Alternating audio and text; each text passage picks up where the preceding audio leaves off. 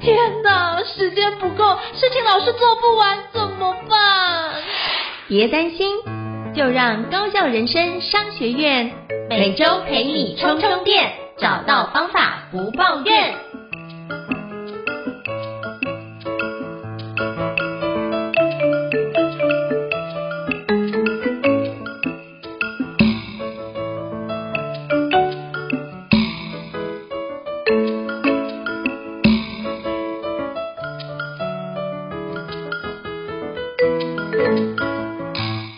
大家好，欢迎大家来到高校人生商学院的新书导读的部分哦。那今天我们新书访谈就非常荣幸能够邀请到我们的好朋友，就是林依晨老师哦。好，依晨老师可以跟大家打个招呼好吗？大家好，依晨好，我是依晨，很开心跟大家见面。好，好，今天非常荣幸能够邀请依晨老师来跟我们分享，为什么今天就是依晨老师出版的最新的力作，就是依晨老师的高效时间管理课。心态成语概念、成语工具，打造恒毅力的人生复利心法。那这个部分呢，这是伊藤老师的新书哦。伊藤老师可不可以跟我分享？这是我们亲子天下最新的力作，是不是在我们今天就是九月七号，今天就准时的发行，对吗？是的，很感谢大家。就是九月一号预购，然后今天上市，然后很多朋友已经拿到书了。对，所以我其实也还蛮紧张，很期待大家的读后感。有，我已经定了，那也应该最近就会拿到书了。嘿，对对对。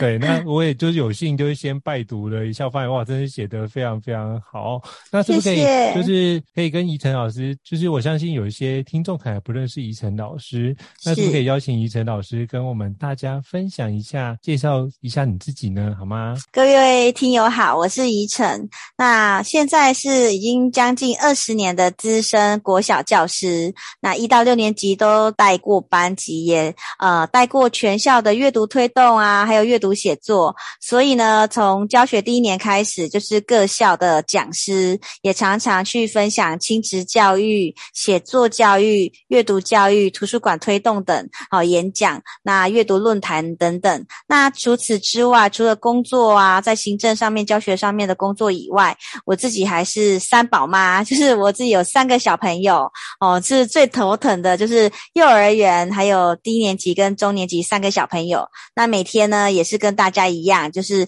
呃，有时候也是忙得团团转，然后呃，负责三餐烹煮。那我婆家他们家呃，我们家是就是有一个葡萄园，嗯、所以有时候还要客串，就是要去帮忙葡萄出货期的时候，所以就是一一人真的是身兼多职。真的，葡萄真的很好吃，我们都有订过，真的非常非常 好。谢谢。到时候我们再把链接放在下面，提供给 各位听友们参考一下。要等冬天的葡萄了，一年两季。对，一年两季。对。那依晨老师刚刚有提到，就是我觉得依晨老师刚刚很谦虚哦，因为其实之前有出版两本著作，分别是《从读到写》林依晨的阅读教育，以及小学生的年度学习行事历，这两本书都是。非常非常畅销的书籍啊，那包含宜晨老师出版的最新的力作，就是宜晨老师的高效时间管理课，也成为网络书店排行榜的前几名哦。我觉得真的是非常厉害，真的读完都觉得我自己都有收获，有新的一个做法。那我想请教一下宜晨老师哦，你在写这本书最新的著作，就是宜晨老师的高效时间管理课。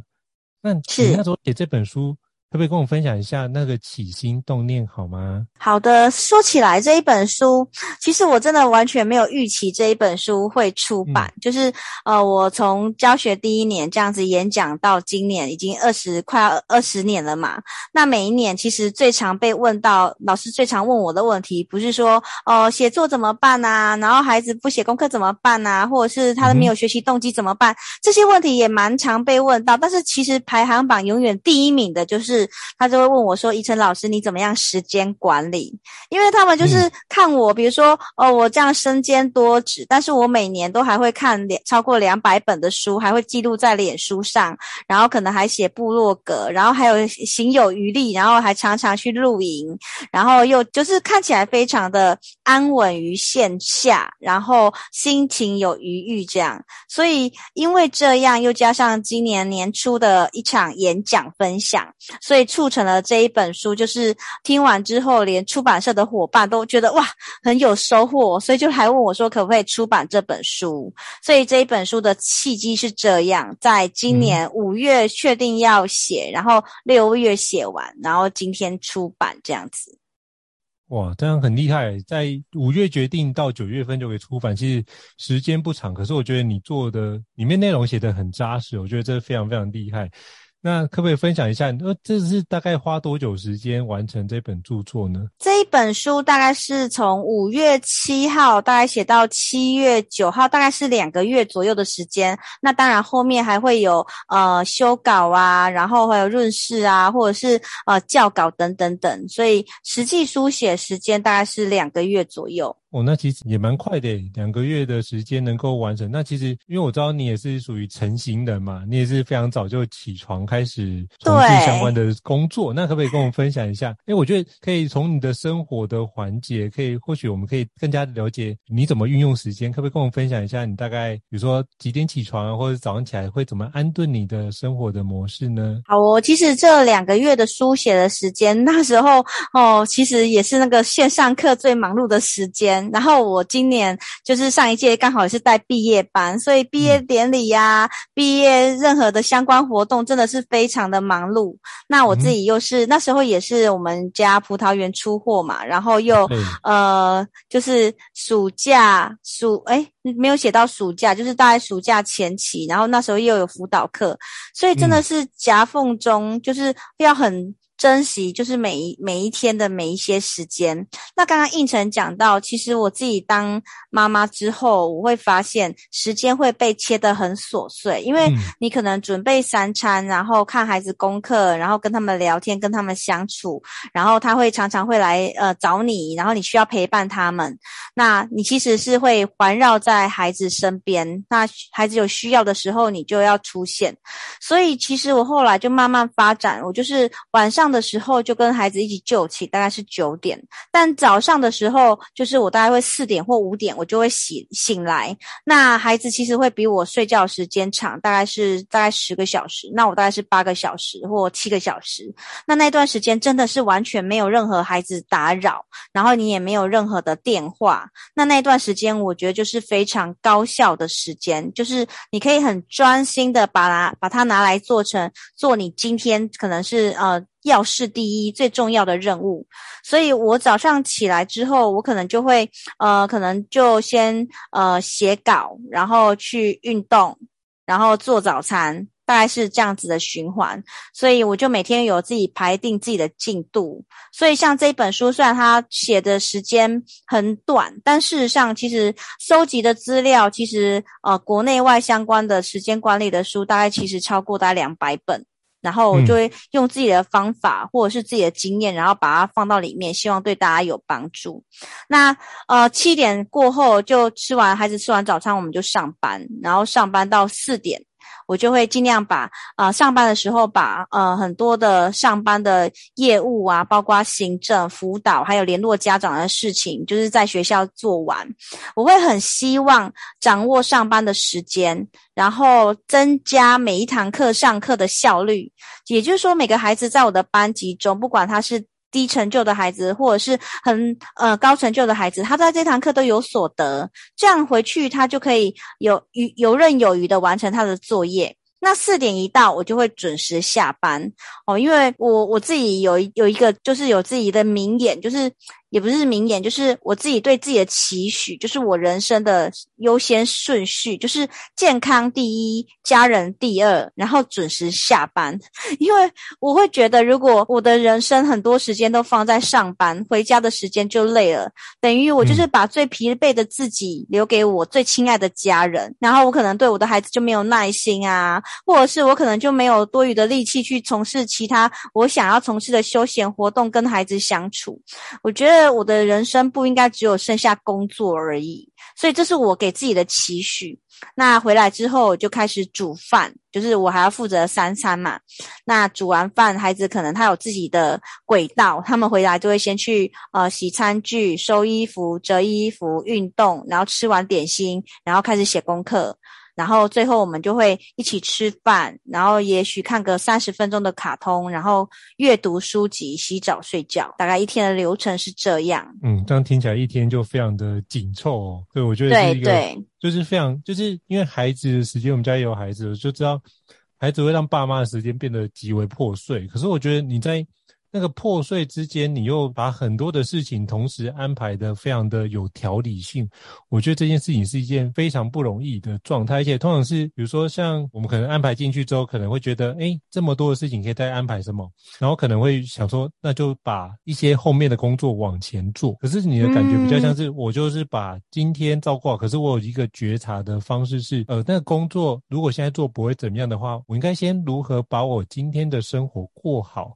我觉得你一直时常会提醒自己要把生活过好这件事情。我刚刚听，不管在书里面，或者是对刚才听您分享的部分，都有把这件事情放在很优先。就是第一个健康，第二部分就是家人以及生活发生，那再也是准时下班。那就是为了要让跟家人有更好的相处，所以你一定要准时下班，才能够把你的时间做更好的切割跟分配。对，我刚刚听起来有这样的一个感受，哎，是，但我我必须要澄清的是，其实我知道现在疫情之下，很多人真的也是身不由己。那像我们老师，嗯、我们最近其实也面对到很大的冲击，比如说可能有很多的家庭或者家长的工作受到波及，所以我们陆陆续续有很多的转学生，或者是孩子的家庭可能会有一些状况，或者是我可能因为呃，我们真的有时候在老师上面会有一些需要去代课的一些变动，所以。有时候真的也没有办法避免，可能你就是真的要去加班做这样的事情。所以如果我真的需要加班，我就会尽量跟我先生有一个默契，就是我们两个至少要有一个人是有电的，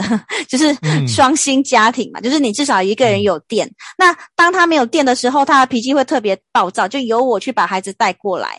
那当我今天有什么的时候，就换他。那真的也是会有两个人都没有电，或两个人都走不开的时候，那那个时候我们就有一个默契，就是。今天我们就尽量少说话，确保孩子有吃就可以了。就是呃，我觉得很多都是你自己要去做一个保险丝，然后在那个底线下，这样子一整天，我觉得最大的不同就是我今天，因为我在早上我已经把我今天最重要、我人生最重要的任务已经完成了，不管是我自己的健康运动，或者是我的自己的写作，或者是我的阅读，我就是在早上的时候把它完成了。然后晚上孩子的部分，我觉得也是抓三。个一个就是阅读，另外一个就是运动，另外就是家事。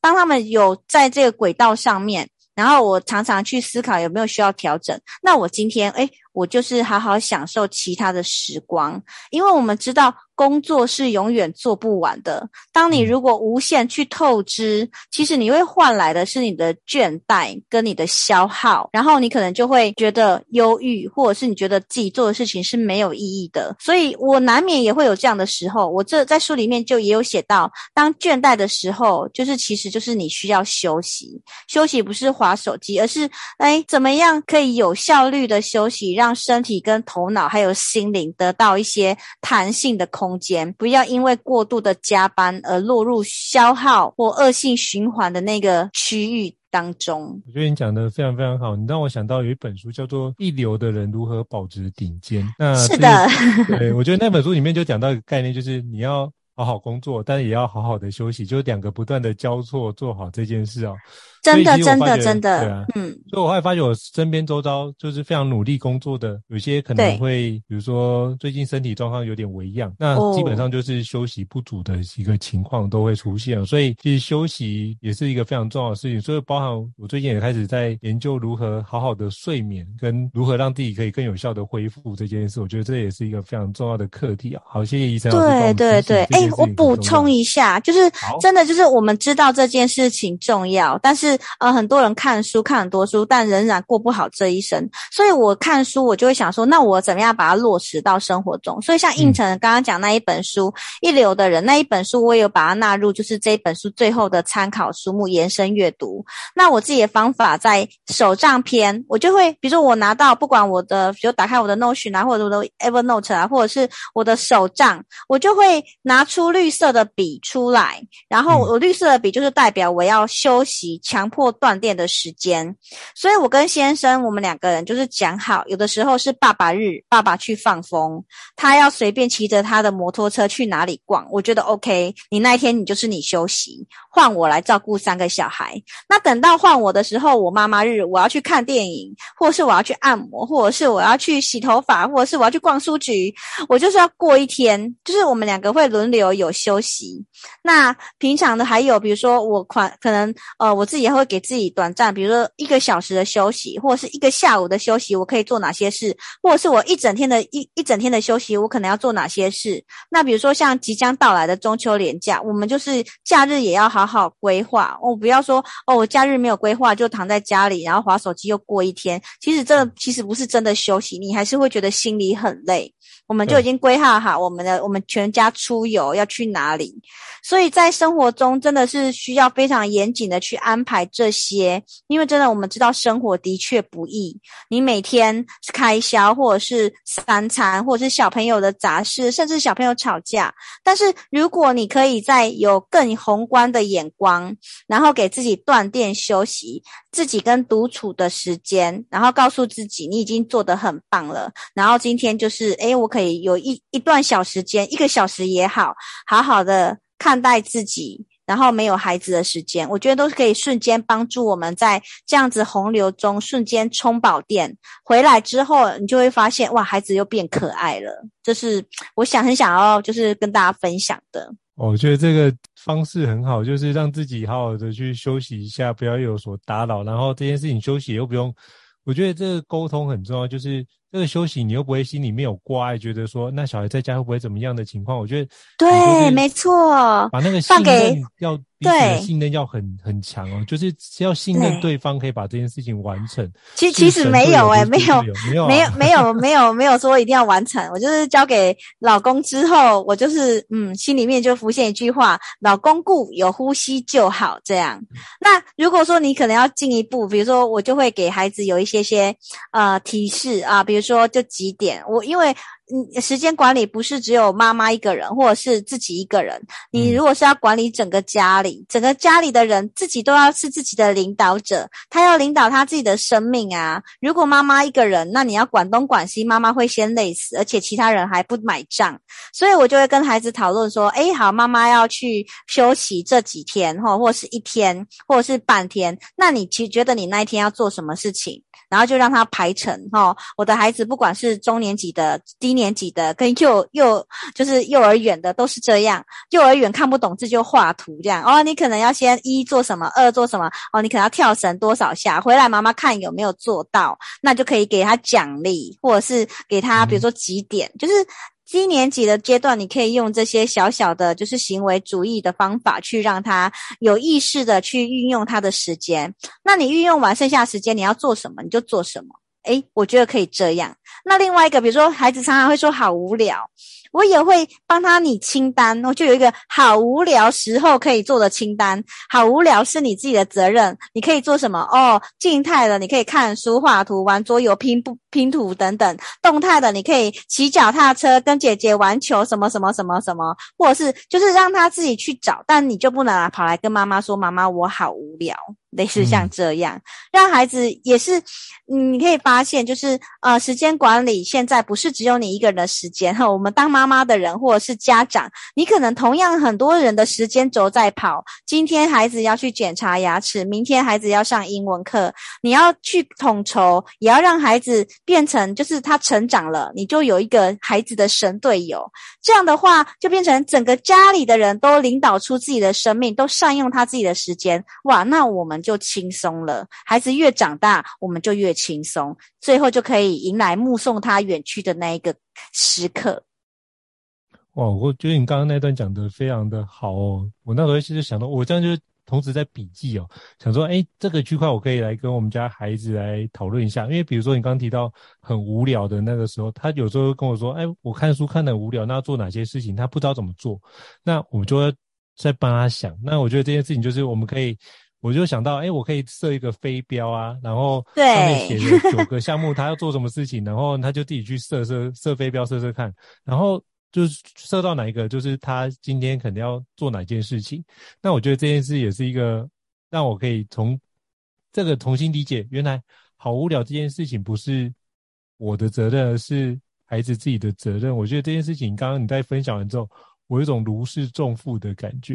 对，因为我们平常都把孩子的生活担在身上，像老师常常很多老师都把孩子的学习跟他自己有没有努力绑在一起。诶，像刚刚胤丞说的很好啊，你可以设九宫，你是可以设飞镖。那我们有时候也可以用九宫格啊。你如果连成几条线，我们可能就可以来思考，不用我们就可以去看一场电影，就是你可以换一个更大的一个。所以其实大家都觉得我很忙，没有诶，我在家里看书的时候，我的小孩也在看书啊。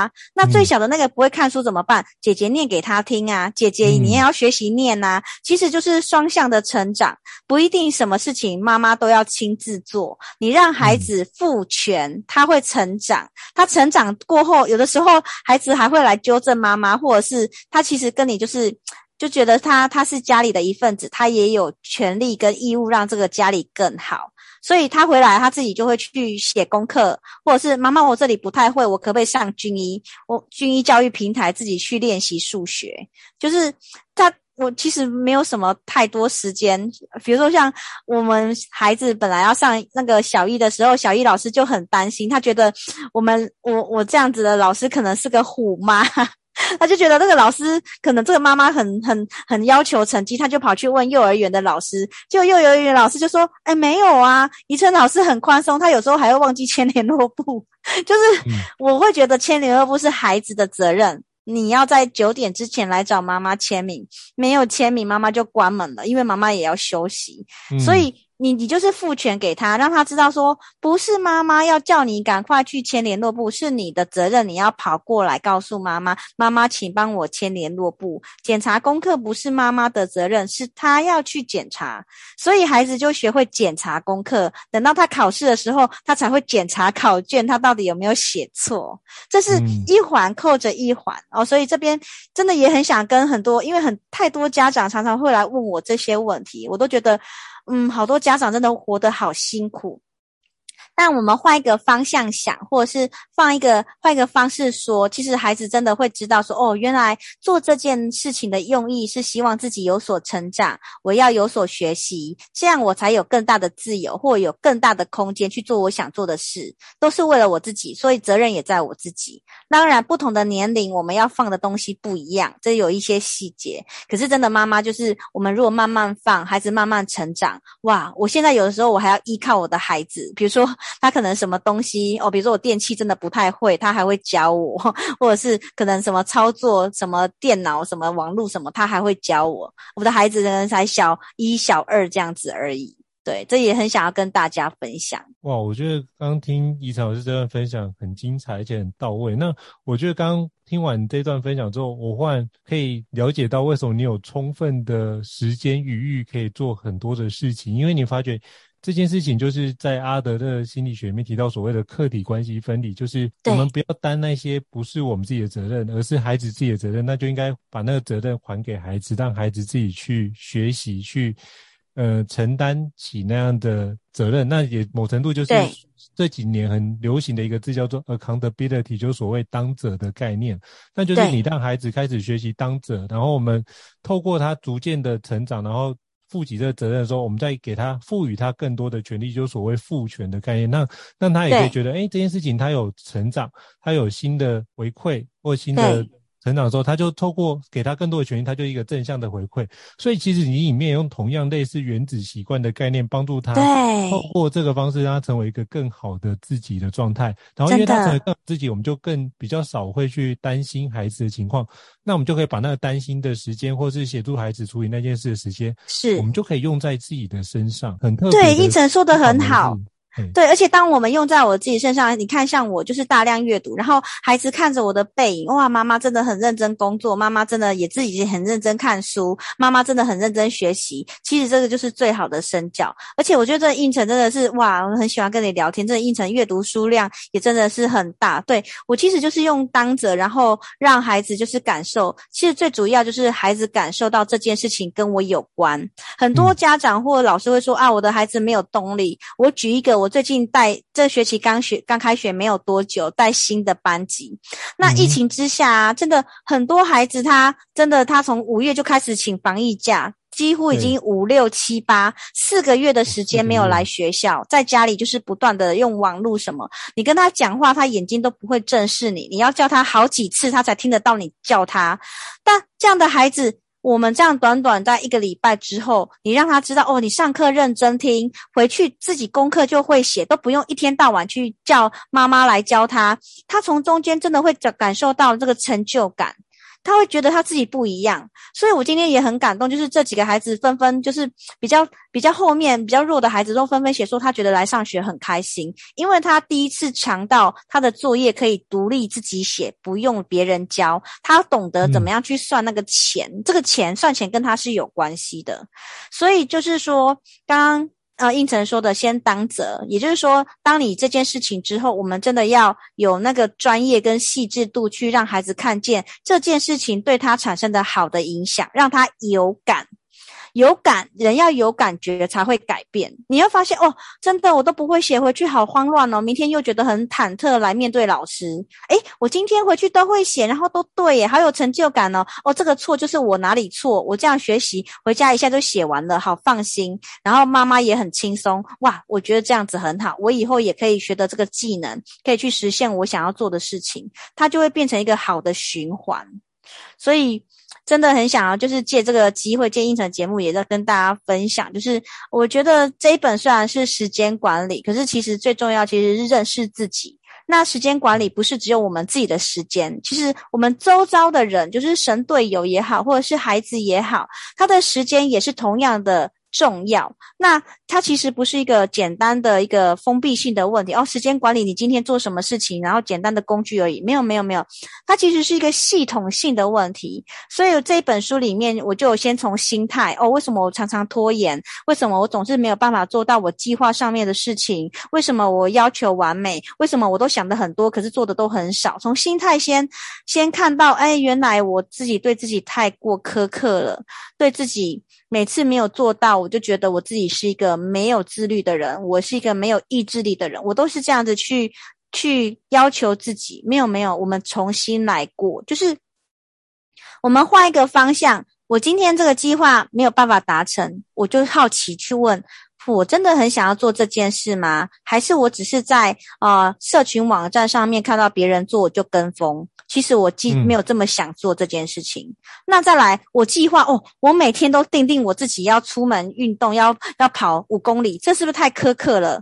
我要给自己一些弹性，因为你要容许自己有一些弹性。我可不可以一周可能就是跑个先没有可能刚开始没办法跑，我就是一周先每天走个二十分钟就好。或是先走个十分钟就好啊，一周我可能有时候会有事情，那我一周走个三次就好。那我今天下雨，我没有办法出去走怎么办？哦，那我就是打开一个影片，做个瑜伽就好。就是我先求有，然后再求好，然后我不要一有什么挫折或没有做完，我就不断的在心里面苛责自己。我可不可以用我就是最温暖的话语来鼓励我自己？然后来接住我自己，来先接纳自己，然后欣赏自己，然后再对自己好好的对话。诶，我到底想要这一生，我想要做什么样的事情？我想要成为什么样的人？那我现阶段想做的事情好多，我没有办法全部都做。那如果我今天想要做一一件到三件事情，好像我我每天其实我只有给自己一件事情而已，那是什么？哦，我今天要做的那件事情是什么？我就把那件事情做好，那我就觉得哇，我今天过得很充实，那我就可以，好、哦、有这样心情的一天，我就可以安睡。所以这是我想要借这个部分跟大家分享是，不是说哦，我每件事情都要做到很好，我每个人都要做很多事，我都要做 Podcast，我都要做个人品牌，我都要怎样怎样怎样怎样怎样。我们先好好的让自己安下心来，然后先看到自己所有的最重要的是什么？哦，像我自己就是健康第一，家人第二，然后努力认真准时下班，然后把下班的时间拿回来。如果没有办法下班，那就至少我跟先生其中一个人有电。啊，如果两个人都没有电，那怎么办？再去做一个阴应就好。嗯。嗯，我觉得你刚刚你讲的非常非常好，其实把很多的有关如何做选择以及如何回归自己人生目标的那个北极星都找出来，就是健康第一，然后再是家庭，哎，然后再是准时下班，然后看看自己的时间有没有电，然后去跟神队友一起做相对应的配合哦。那起码就是你可以把自己管好，把呃家人照顾好，然后其他的家人也可以照彼此的进度可以往前。我觉得其实大家这样做就已经过得。很不错了，好，非常感谢怡晨老师的分享。那我想要好奇一件事，就是像怡晨老师，你在每天要做这么多的事情啊，对，你会不会有时候遇到会疲倦的时候，或者是弹性疲乏的时候，你会怎么觉察，以及怎么样去做相对应的调整呢？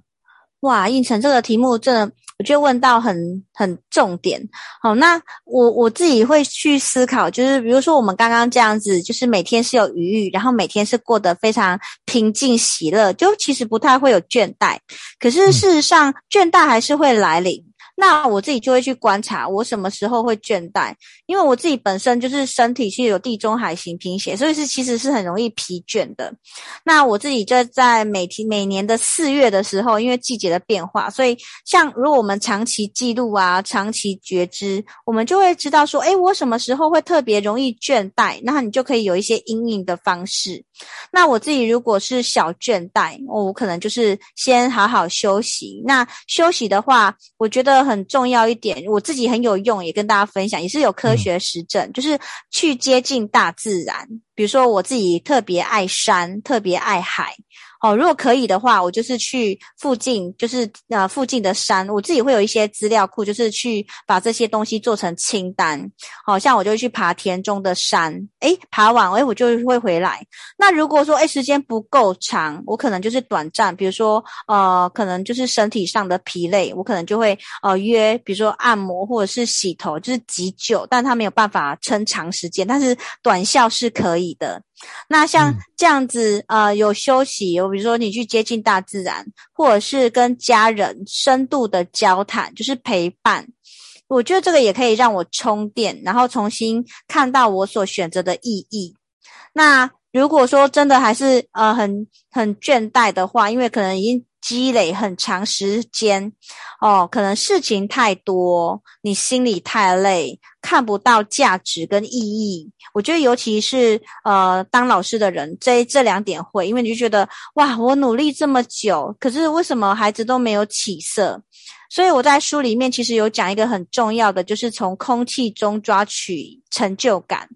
也就是说，很多事情我们讲时间，很多珍贵的价值，它其实是需要长时间的累积。不管你说理财也好，金钱也好，健康也好，运动也好，它其实是需要长时间。可是长时间，你说像原子习惯，为什么习惯这么难以就是培养？因为它短时间的那个回馈反馈太微小了，你几乎感受不到，嗯、所以你就觉得啊，今天做了，今天跑了三十分三十分钟，怎么昨天隔天什么体重一点都没有下降，或者好像没什么感觉，你就说那那不要做了，没有用。可是事实上，这个改变，我们说那个滴水穿石是非常非常细小的。那怎么样可以就是呃有那个可以看到长时间改变的那个目光哦？我觉得可以用记录，比如说像还老师很多就啊，我这个小孩他都不写功课，诶，你经由记录你会发现，对，他现在还是不写功课，可是他。从开学哈，从上个礼拜到现在，他上个礼拜每天都不教，这礼拜诶至少有一次教，那就是他的进步了。或者是他还是没有教，可是他至少他跟你讲没有教的时候，他是有一点点在乎的表情，那就是进步了。就是你要非常的去细小看到这些哦，所以有一个故事说，哎，你在做什么？有一个人说我在堆砖块，另外一个人说我在就建教堂，另外一个是说哦我在堆砌这个地方的信仰中心。这三个人他的那个意念跟价值观跟价值感跟他。对生命的意义还有那个动力是完全不一样的。好，所以如果我们可以先从就是呃从空气中抓取价值感，事实上你的倦怠感就可以稍微减低。那如果真的是倦怠了，我觉得很重要一点就是不是要放弃，可能是你真的是需要休息。那我自己就会去思考，我有没有什么其他替代方案哦？举例来说，像我有一年真的是因应学校的状况，就是新调动，我同时担任高年级导师，还担任教务组教务组长。一般教务组长是不会带班的。然后那一年我还怀孕，哇！所以三件事情卡在一起，所以我们就要去想，那我想要达成这三件事情，然后全部做到完美。这不可能，你一定会用健康来换。那如果你不要用健康还来换，有没有可以有别条路可以走？所以我在书里面有讲到说，诶，我们可以去呃找神队友。所以我那时候就找到哦，因为我之前的那个组长，他真的资料做得很好，那我就会准备好礼物，然后好好跟他交接，然后会跟他说，哦，这个东西，这个。业务实在太多，就是你知道两三天都交接不完的那一种繁杂，那我就会跟他，就是先跟他呃沟通说，哦，我之后如果有问题，可不可以就赖问你，然后会告诉他之后做了一些呃教学的呃准备，我都会告诉他说，都要谢谢你的档案准准准备得很好，让那个。组长也会感感受到说，哦，我那时候就努力的这些，不是到这个另外一个组长就断了，而是真的是有被看见。那他也会很乐于来帮助你。所以其实这个贵人是我们要要先成为自己的贵人，然后也要把对方当成贵人，然后运用对方的一些。方法，你看，像那个前组长，资讯、资料跟经验这么丰富，他来帮我，他五分钟可以做完的事情，我要做三天。所以就是有他的帮忙之后，我那一年同时高年级导师、教务组长还怀孕，我天天都准时下班。所以我觉得这个也是另外一个部分，好，所以我们刚刚讲到说倦怠，你真的是先从空气中抓取成就感，再来就是我们不要每一件事情都要满分。有时候我们在学生时代，我可以做这些这件功课、这件作业，我可以做到满分。可是回到我们现实人生，没有标准答案，也不是有固定功课，我可能今天的功课是过量的，你不可能每一件都做成满分。那书中也会讲到，其实如果你太过于就是完美，你就会很难踏出第一步。你就会想说，像我就看到很多孩子拖延，就是因为太要求完美。我要把这个作业做到满分，那我先想一想，这样好像没有。那我再想一想，时间拖拖拖拖到后面，就变成了压力啊，时间来不及了，我没有办法做了，那算了，那我就不要做了。那我就会说，没关系，就是如果你你有做，就是先求有。再求好，如果你成功了很好，你失败了，我觉得也很有价值，因为你可以在失败那个基础上，在往上找到成功的道路。所以先让自己安心，然后先从失败的经验开始，不要每件事情都要要求完美，因为你如果没有，你要要求完美，你就不会完成。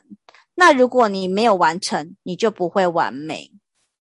嗯，对，所以我觉得。很多的时间管理不是说哦，我今天给你一个方法，你就可以去做，没有，因为当然是很吃个人特质跟个人脉络的事情，所以我就会从第一章先从心态开始，我们先好好看见自己的价值，看到自己的优点，先好好安稳。如果回到刚刚那个问题，如果真的倦怠了，我可能就是会先去看我是不是最近太没有成就感，还是我想要做的事情太多，我要有所取舍。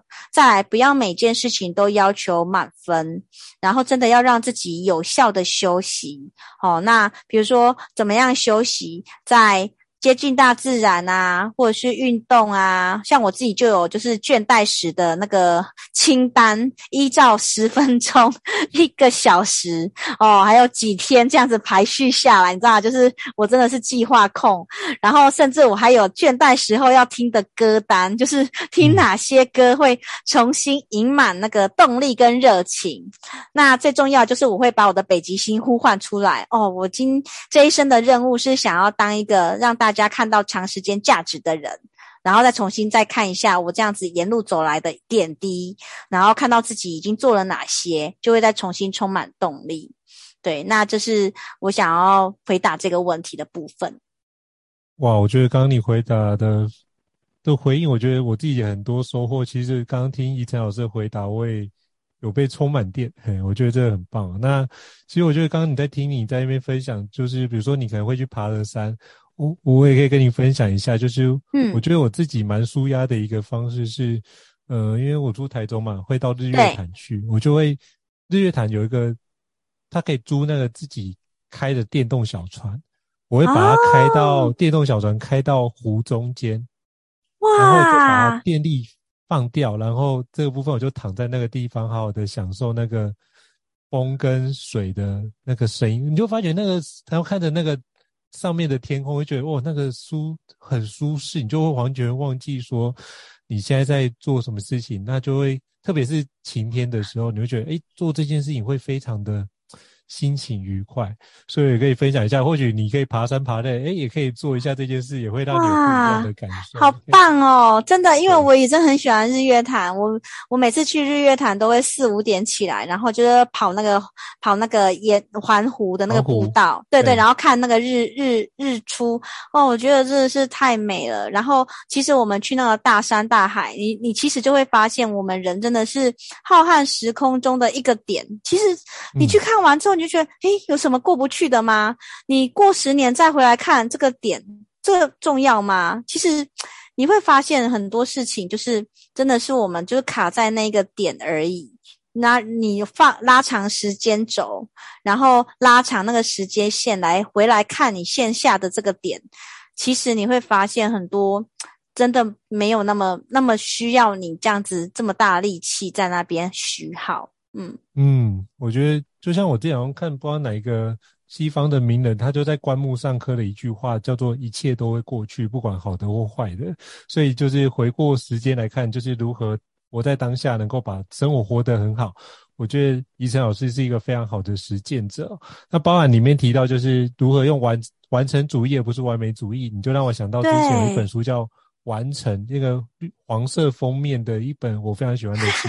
这一本我有推荐哦，我，我们两个的书单真的是 重叠性很高。我真的是把我所有可以找到任何哦关键字，时间管理啊、高效啊，然后还有什么医，就是你知道妈妈类的妈妈就不知道为什么医生妈妈、律师妈妈、外商妈妈、日本妈妈，所有关键字我都看过一遍，然后我截取，我觉得真的是我我自己也有受用。当然写书就是也要服务读者，所以我觉得读者。可能也会需要的，我都把它纳进去，然后用我自己的方式系统性的排列。希望不是说哦零散这样子，而是整个系统从心态到原则，然后最后给工具，然后还给表格，就是我自己用的什么习惯方法。嗯、然后我的手账上面有照片，然后再加上有七位哦，分别国中啊、国小还有高中，然后不同年龄的，就是老师或者是呃已经。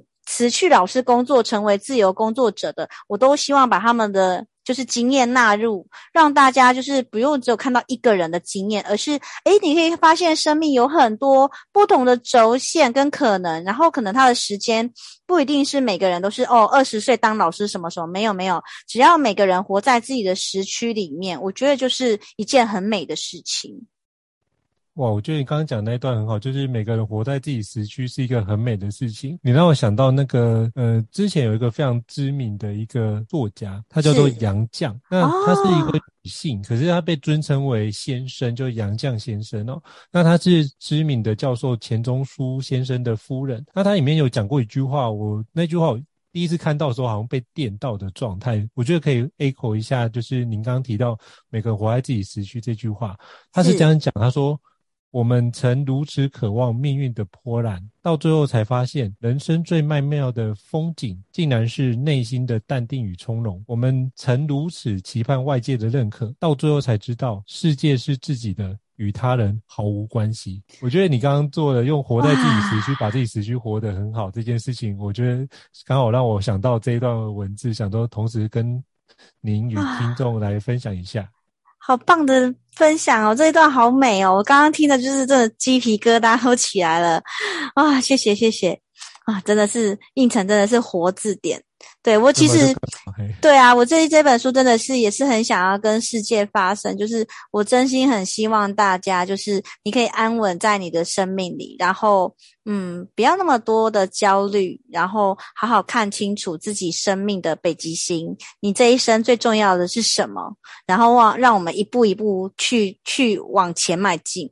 那我觉得啦，就是。有的时候，真的生命这么多变，我们有没有办法都达到自己的北极星？我觉得这个不可能不是这么绝对。但是，其实只要你出发了，这个过程就是意义所在。嗯。好，我觉得这非常感谢怡晨老师的分享哦。那我觉得这很像之前我看到，就是 你有 echo，你太厉害了。希望在路上的状态，就是不管怎样，你就是永远希望在路上，只要愿意前进，都会有达到的一天的可能性哦。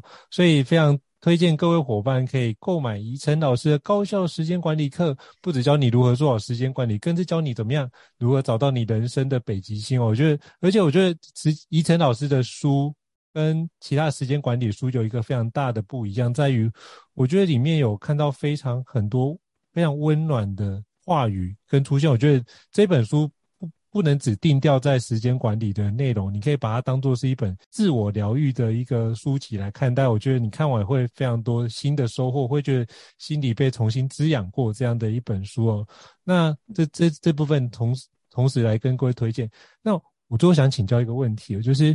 嗯，那怡岑老师，那我们最近有没有什么样的机会可以听到你跟大家做演讲或分享呢？有没有什么样的机会可以听到你的部分？哦、比如说，像我知道你可能最近脸书在那边写说，哎，你九月份有一个比较懊恼的事情，是因为找不到比较 好看的衣服要去分享，那可以跟我分享一下，就是二零二二亲子天下教育创新国际年会的一个相关活动以及。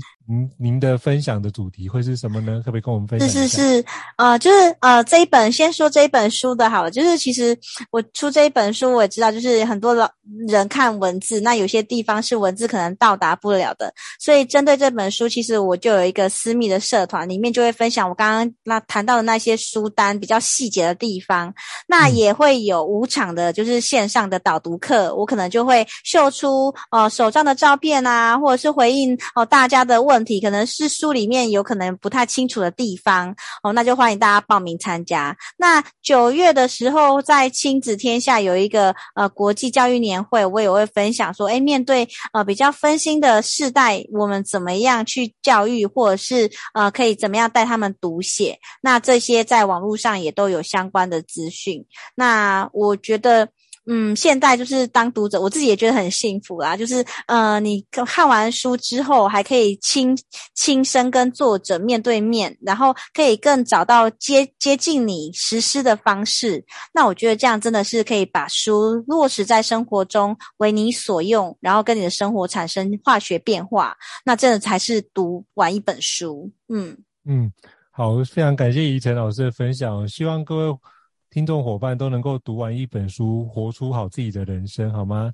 那再次感谢怡晨老师的分享。那非常推荐大家可以去购买怡晨老师的高效时间管理课，以及小学生年度学习新势力，以及从图到写零一层的阅读教育，好吗？好，欢迎大家多多支持怡晨老师的新书哦。好，非常感谢，谢谢大家，谢谢怡晨，拜拜，拜拜。